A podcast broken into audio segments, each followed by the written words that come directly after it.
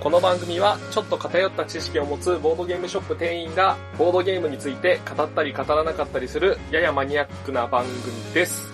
というわけで皆さんこんにちはもしくはこんばんは、かぶらぎ P です。はい、そして、ルシです。すぐるです。はい、久しぶりの3人です。というわけで今回はお酒とボードゲームに続いて定期的に、えー、Twitter や SNS で話題になることを取り上げて喋ってみるのコーナーであってましたっけ？えー、そうなんですか？そうですよ。しかも続くかどうかわからない不安に駆られながらも、えー第2回を迎えることができました。じゃあ今回のテーマですよ。はい。今回は、えーマルチゲームということをね、取り上げてみようかなと思うんですわ。結構 SNS とかだと、まあ主に Twitter ですけど、なんか感想とかでね、このゲームガチガチのマルチやんとか、マルチゲームはちょっとなーっていう意見がたまにこう出るんですよ。はい。ただ、まあ、マルチゲームってそもそも何なのっていうところからちょっとマルチゲームについて喋ってみようというのが今回でございます。また怪しい。怪しさ。グレーゾーン攻める感じ。そうね、これね。はい。え、俺があのーキャッシュフローで声かけられた話すればいい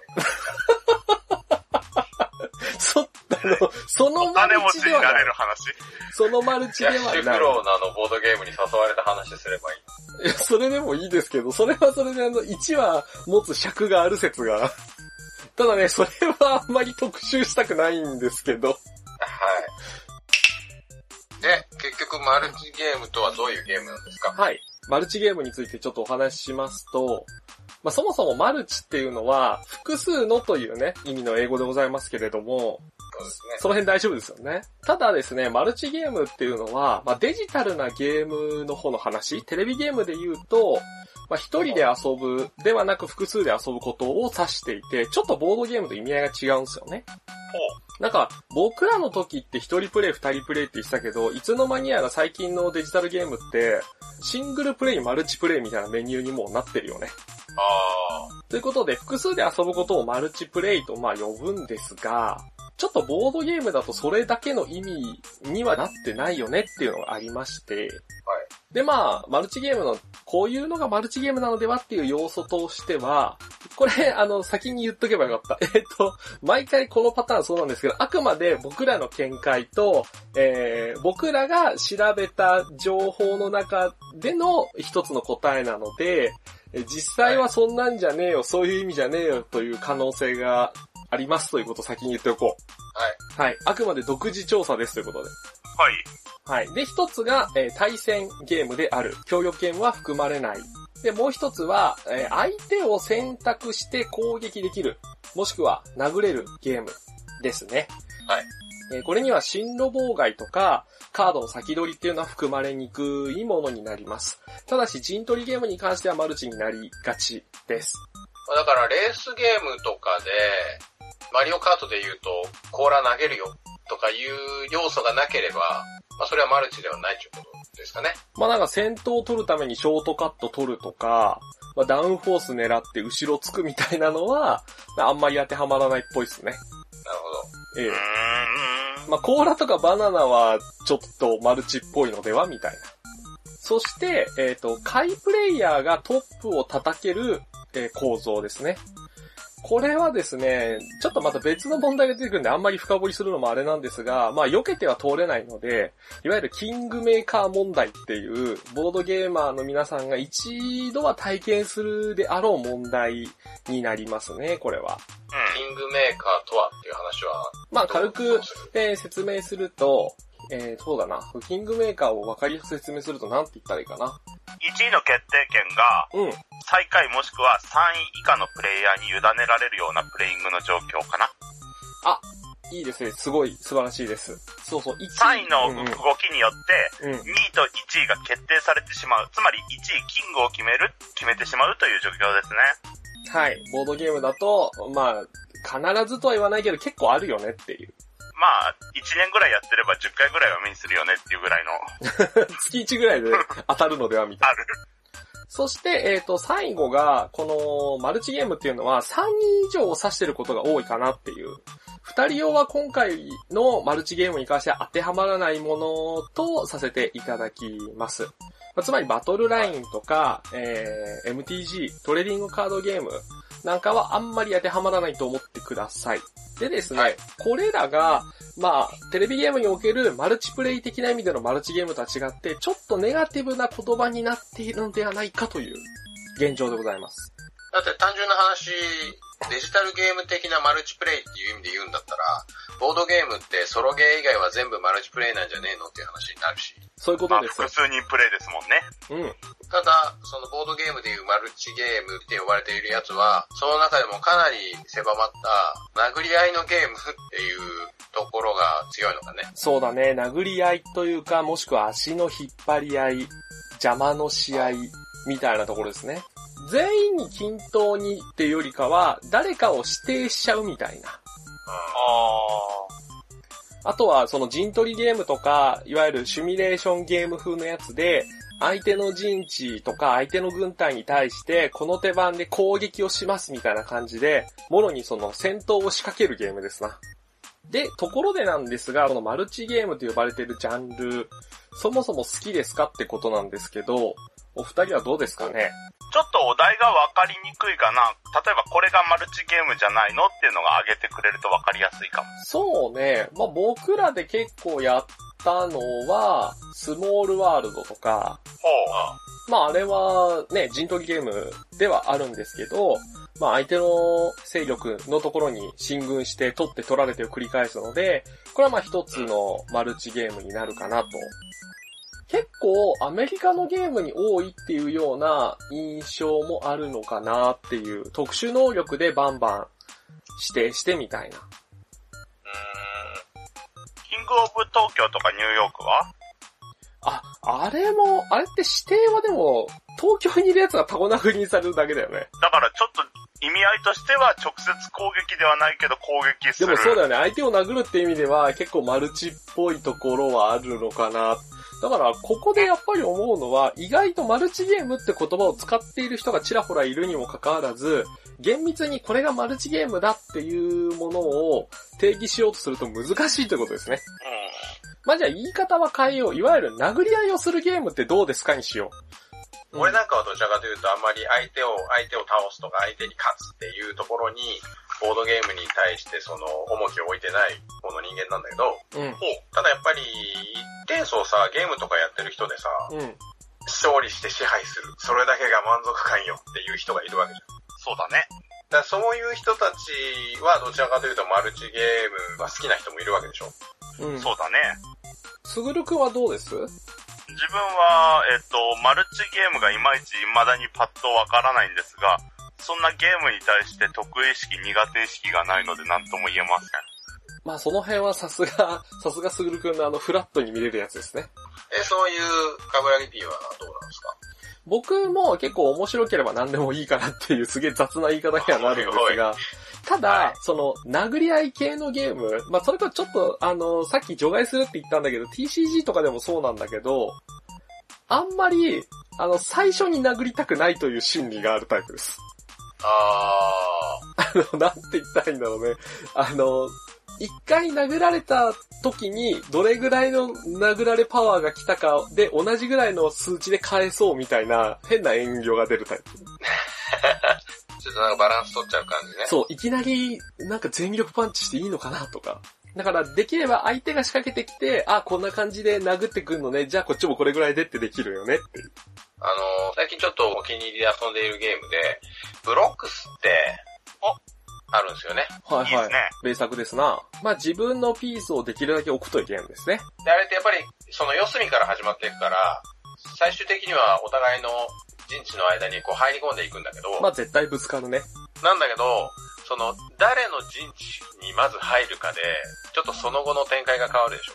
で、そうすると、そうそうそう、仕掛けて仕掛けられてがあった時に、ちょっと片方にこう寄っていくと、その寄ってった方が、おいおいこっち来んじゃねえよ、みたいな。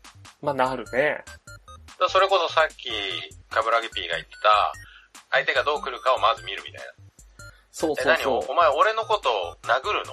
お前、俺のこと殴るんだったら殴り返しますけど、みたいな。まあ、そうだね。だからここで、まあ次の議題というか、マルチゲームはなんで嫌われるのかっていうと、まさしくそこな気がしていて、マルチゲームによる殴り合いとかそういったあの相手に対する干渉邪魔っていうのを行う際の空気の読み合い、もしくは仕掛けることへの言い訳を作るのが面倒なのではという、これが私の見解です。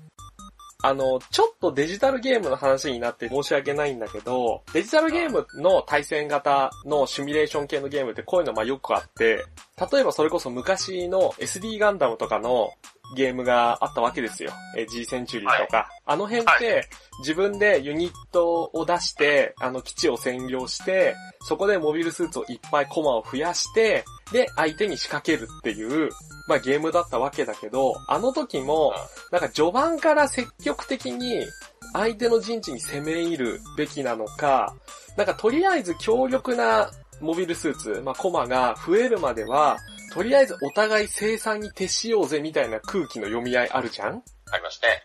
ありますね。だからそういうのがまずちょっと、人によってはっていうのがあるのかなっていう気がするのね。だからそういった部分の読み合いと、あともう一つは、まあこれも人によりきりだけど、攻撃の言い訳、正当性の主張というのが面倒なのではっていう。だからこれもまたデジタルゲームを持ってきて申し訳ないんですけど、あの、はい、桃鉄ってあるじゃないですか。ええー、はい、桃太郎電鉄で、えっ、ー、と、邪魔するカードっていうのももちろんあのゲーム存在しますよね。特殊効果で。なんかぶっ飛んじゃうやつとかね。そうです。あの、対象を指定して、邪魔をするカードってちょっと使うとき勇気がいりません？全然。で、逆に全員ぶっ飛びますみたいなカードあるじゃないですか。全員がぶっ飛ぶとか、あとはランダムにいろんなところに何かが起きるみたいな。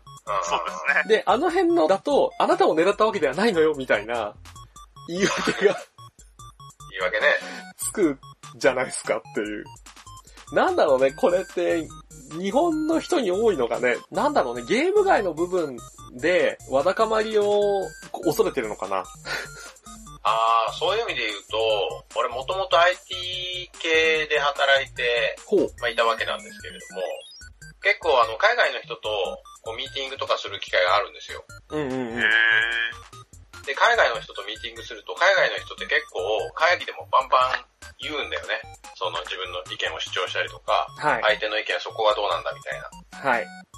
はい。で、その会議の中では結構バチバチやり合うんだけど、いざその会議が終わってみると、そこからもう、何、ノーサイドみたいな。あそこではやり合ったけど、まあお前やるじゃん、みたいな言う、お互いのそのリスペクトがあるんだけど、ほうほう日本の人ってさ、やっぱりあの会議とかの時にさ、相手の意見に対する、その反対の意見を出すのをさ、なんかすごいためらうじゃない これね、これね、そっちの業界で働いている人は今みんなあるあるなのでは いやね、わかるよ。その、ね、反対意見ってやつですよね。うん。うん、だから、ある意味その日本人のディベートベタじゃないけど、なんか、別にあなたのことが嫌いなわけじゃないけど、もちろんもちろん。あなたの意見については思うところがあるし、その、意見自体にね、あなたが嫌いなんじゃなくて、あなたの意見に対して私はこう思うよっていうのを言うのが、なんかあたかも、その、あなたが嫌いだから、その意見に反対してるみたいに思われるの嫌だな、みたいな。それ多分ね、やっぱこ海外との違いだと思うんだけど、今、その、あなたのことが嫌いなわけじゃないのよっていう前置き的な言い訳が入ったけど、海外の人って、うん、いや、そんなんそうじゃん、当たり前じゃんって多分思ってるんだよね。いや別にお前のことが嫌いじゃなくて、その意見に対して間違いがあるから俺は普通に指摘するけどっていうのがあるんだけど、日本人はそれを言う前になんか、一応言っておくけど、みたいなのがこう入っちゃうんだよね。そう、そこがね、なんかこのマルチゲームとの相性が関係してるような気はするよね。しかも日本の場合はあの会議終わってからのが変に白熱するタイプもありますしね。はい、ありますね。会議の時は静かだったのにみたいなね。会議の後の喫煙所が地獄。怖い。立ち寄りたくない。ただ外資系だと、会議室で、さらにバトルがあった後に喫煙所であるらしいっすよ、日本は。おかしいね。日本、日本の2回あるらしい。全部、全部入っちゃってるんだ。え、だって会社は戦場だよ？うーん、どうなんでしょう。まあ、それ、そういやそうだけどね。うん。でマルチゲームは戦場っていうことですよね。そうです。まあ、戦、戦争とか戦闘するのがテーマのゲームの場合が多いからね。うだからなんか、あとは、コミュニケーションしたくて、ゲームをしてるっていう人いるじゃないですか。ん。はい。コミュニケーションがしたくてゲームをしている。だけど、攻撃をしたいわけではないのみたいな。うんうんうんうん。うわ、なんか自分で言ってこれなんかすげえ綺麗事っぽいな。言っちゃった。いやだからだから、相手をさっきも言ったけど、指定して邪魔するカードは使いたくなくて、うーん、みたいななるけど、でも、それこそそのゲームにおける攻撃もコミュニケーションなんだよねって言ってしまうともうそれまでなんだよね。うん、でもまあ、一種のコミュニケーションではあるからね。うん。結局誰よりも点数を一番取って1位になれるかっていうのと、うまいこと防御力も攻撃力も上げて、誰にも負けずにみんなに勝てるっていう場を作り上げるっていうのは、結局は同じことだからね。うん。だから本当に拳で語るんだよね。そのゲームのプレイングで語るじゃないけど。いやでも本当そうだよね。まあでもだからそこが理解できないというか、殴り合いが会話になるわけないじゃないっていう風にね、思ってる人も当然いるだろうけどね。だからどちらかというとそれこそ、すぐるくんのプレイングとかで全然相手を攻撃しても別にあなたのことが嫌いなわけではなくて、普通に、あの、あなたのことゲーム中で攻撃はしたけど、別にゲームが終わったら特に何もないですがっていうのだよね。割り切っちゃうからね。そうあるべきだよね。でもギスギスしたくないみたいなのがあるんだけど、そんな、わだかまり持ち越されるかいって気もするんだけどね。じゃあここでゴキブリポーカーで喧嘩になったルーシーさんの友達の話を。いや、それうちの弟の話な。いやそういうのからやっぱり、が起きちゃうか。うん、それも結局、別にそいつのことが嫌いじゃないんだよっていうのが、まあ、ね、やられてる側からすればいじめられてるっていう気持ちになっちゃうっていうのがね、特にゴキブリポーカーの場合は、あの、一対多数でそれが起こり得るから、一人をみんなでいじめるっていうね。全部跳ね返せばいいんだよいや、まあだから、それができたら苦労はしないわけですよ。ええ。それにまあね、初心者だったらもうボードゲームでそういう風なことするゲームなんだ。へえ、みたい初心者狩りはしちゃダメ。な。だから結局初心者狩りになっちゃったわけだからね。まあだから相手に攻められるっていうのもルールの中に入ってるもんなんだから、しょうがないじゃんって話なんだけど、ただそこをそういう風に言っていくと、じゃあ相手を攻撃するルールがあるのが悪いみたいなことを言い出す方もいらっしゃってですね。あそういう意味でちょっとマルチゲームが嫌いというのがあるわけですよ。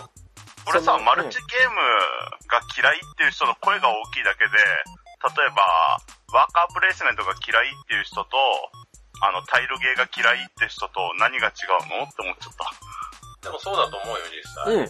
嫌いという人の声が大きいっていうのはあると思う。ただそれって、マルチゲームってそのさっき言ってたさ、特定の種類で呼ばれてないじゃない？さっきもカブラゲキが言ってたけど。そういうゲームがマルチゲームだっていうのが、まだ曖昧というか。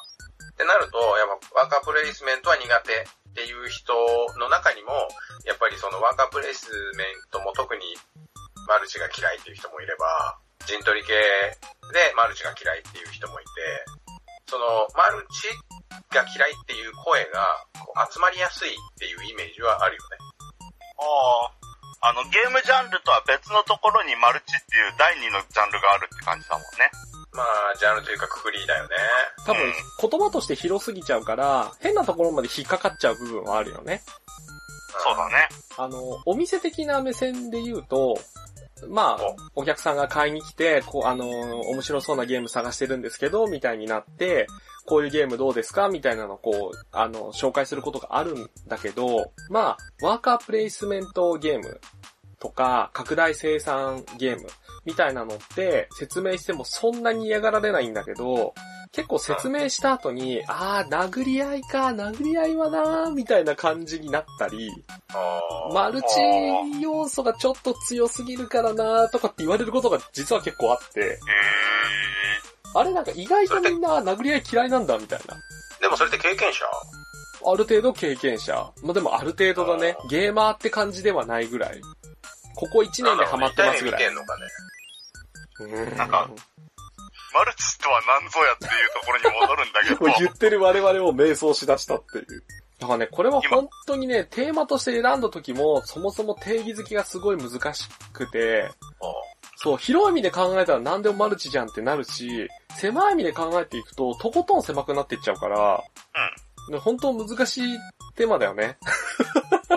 今更言い出した。じゃあ、これは絶対マルチではないよってゲームあるいや、その、そのボードゲーム界でネガティブな言葉として捉えられているマルチゲームではないものだよね。そうだね。だってコミュニケーション系のゲームは全部マルチじゃないでしょマルチゲーって、ではその、どうもマルチゲーの言葉の中に攻撃をするっていう意味合いが含まれ、多分に含まれている気がして、そうなると、あんまり言われないのは大喜利。あー。でもそれこそ大喜利だって、面白い人に票を入れるみたいなルールだったりすると、まあ露骨に邪魔って言い方もあれだけど、まあ、大喜利は一つあるよね。マルチじゃないし、まあそれに関連づけちゃうとクイズ系も入らないし、あとは、なんだろう。まあ、拡大再生産系だね。あー。コマは直接置いたりして置けなくしたりはするけど、直接攻撃ではないと。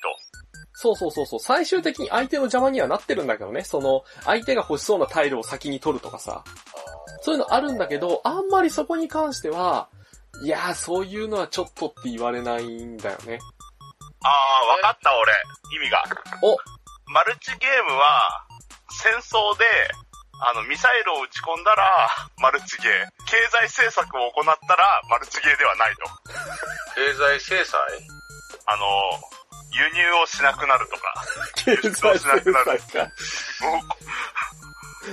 武力的手段か、外交的手段かみたいな。そのラインか。まあでもね。多分、しっくりくる人がいるんじゃない果てしなく大雑把だけど、近いものはあると思う。えー、じゃあ、じゃあ、あの、ドミニオンで、ドミニオンってあんまり他人攻撃する要素ないけど、あの、なんだっけ、魔女の、一部カードそうだね。魔女で呪いを巻く、えー、とかそうだね。民兵とかだね、あと。あれは、じゃあ、あれって、その、カードをさ、何個か選べるから、もしもその民兵とか魔女とかが入ってたら、マルチゲー。でも、あれ、プレイヤーを指定してどうこうするっけ？あ、プレイヤーを指定しなかったらマルチではないのか。ここだと外れやすいね。このネガティブな意味合いだと。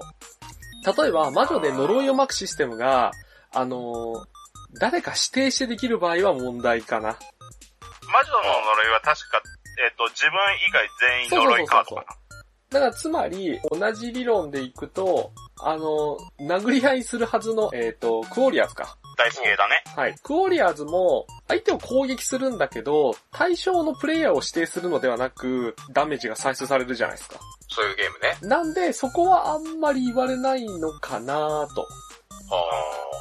じゃああれは？カタンは？あれ、あの、盗賊マルチ一緒。そう、ここでね、カタンって、うん、マルチなのではっていう。特に一番でかいのは盗賊ですね。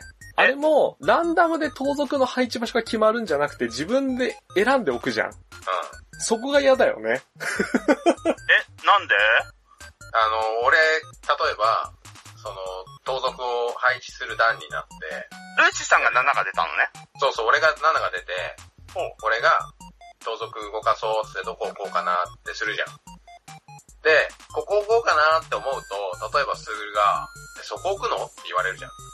だから、え、あそうね、すぐるの街あるね。じゃあ、うん、やめとこねってなって別のところ置こうとすると、え、そこ置くの？って言われて、え、じゃあもう置くとこないじゃんつって、結局すんごい当たり障りのないところに盗賊置くやつ。それね。いや、あるよ。俺とかあの、普通に砂漠とか戻しちゃう時もあるから何とも言えない。それって結局さ、勝ちに行ってる大きいじゃないじゃん。勝ちに行ってるんですよ、それは。なんで？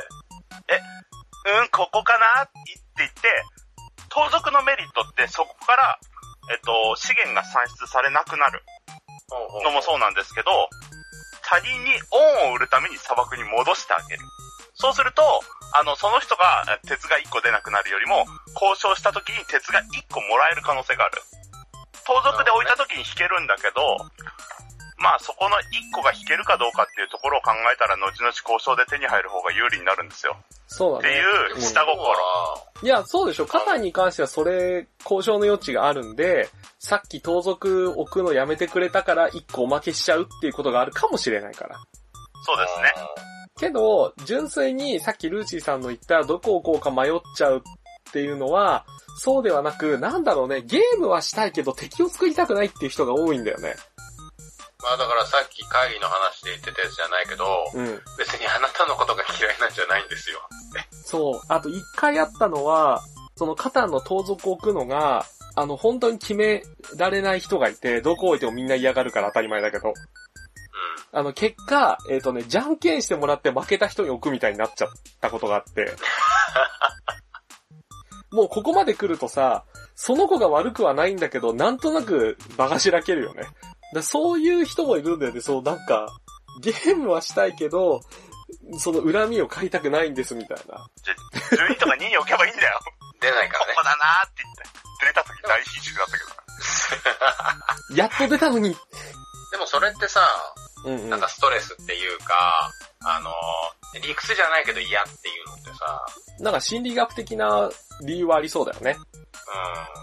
うなので、実はマルチ、要はマルチゲームって呼ばれてるものって嫌われてるよねって思いきや、実は鉄板である超名作ほどマルチの要素がゴリゴリに入っとるやんけっていうのが意外とあるんですね。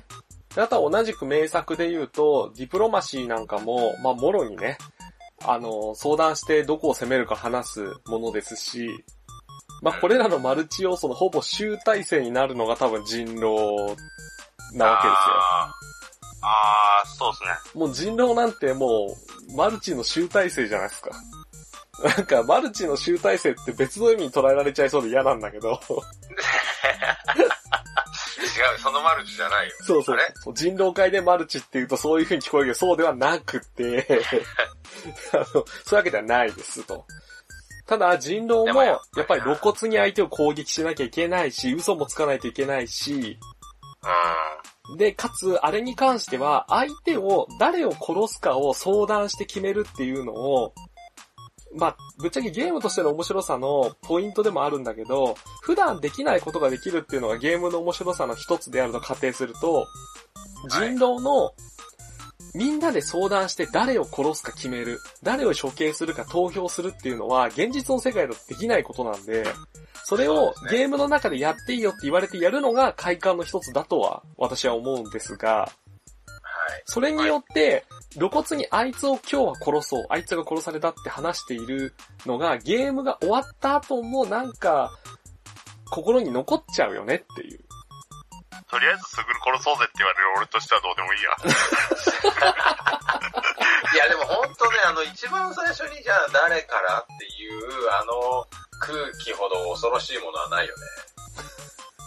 あの、我々3人ともあの人狼が得意ではないぜなので。ええてか逆にさ、一番最初に殺されない方法ってなんか だからもう、あの、頭の中でセリフのパターンを用意して完全なる NPC になるとかね。そうだね。これを聞いたら最初、これを聞いたら最初はさんどう思いすます？って振られて、あの、今日も天気がいいですねここは。最初の村です。そうそう。決められたことしか言わない。もう、もう最初に首切られるじゃん。でも村人って、普通に首切られた方が勝率高上がるんだぜ。いや、だからそう難しいゲームそういう。問題じゃないんだよなそういう心理的ななんとかとかフレーバーとかいらない。ゲームは勝つことが全て。いや、だってさ、まあ最終的に自分側の陣地が勝てばいいとかさ、実は死んでも楽しいですとかさ、いろいろ言われるけど、まあ死にたくないじゃん。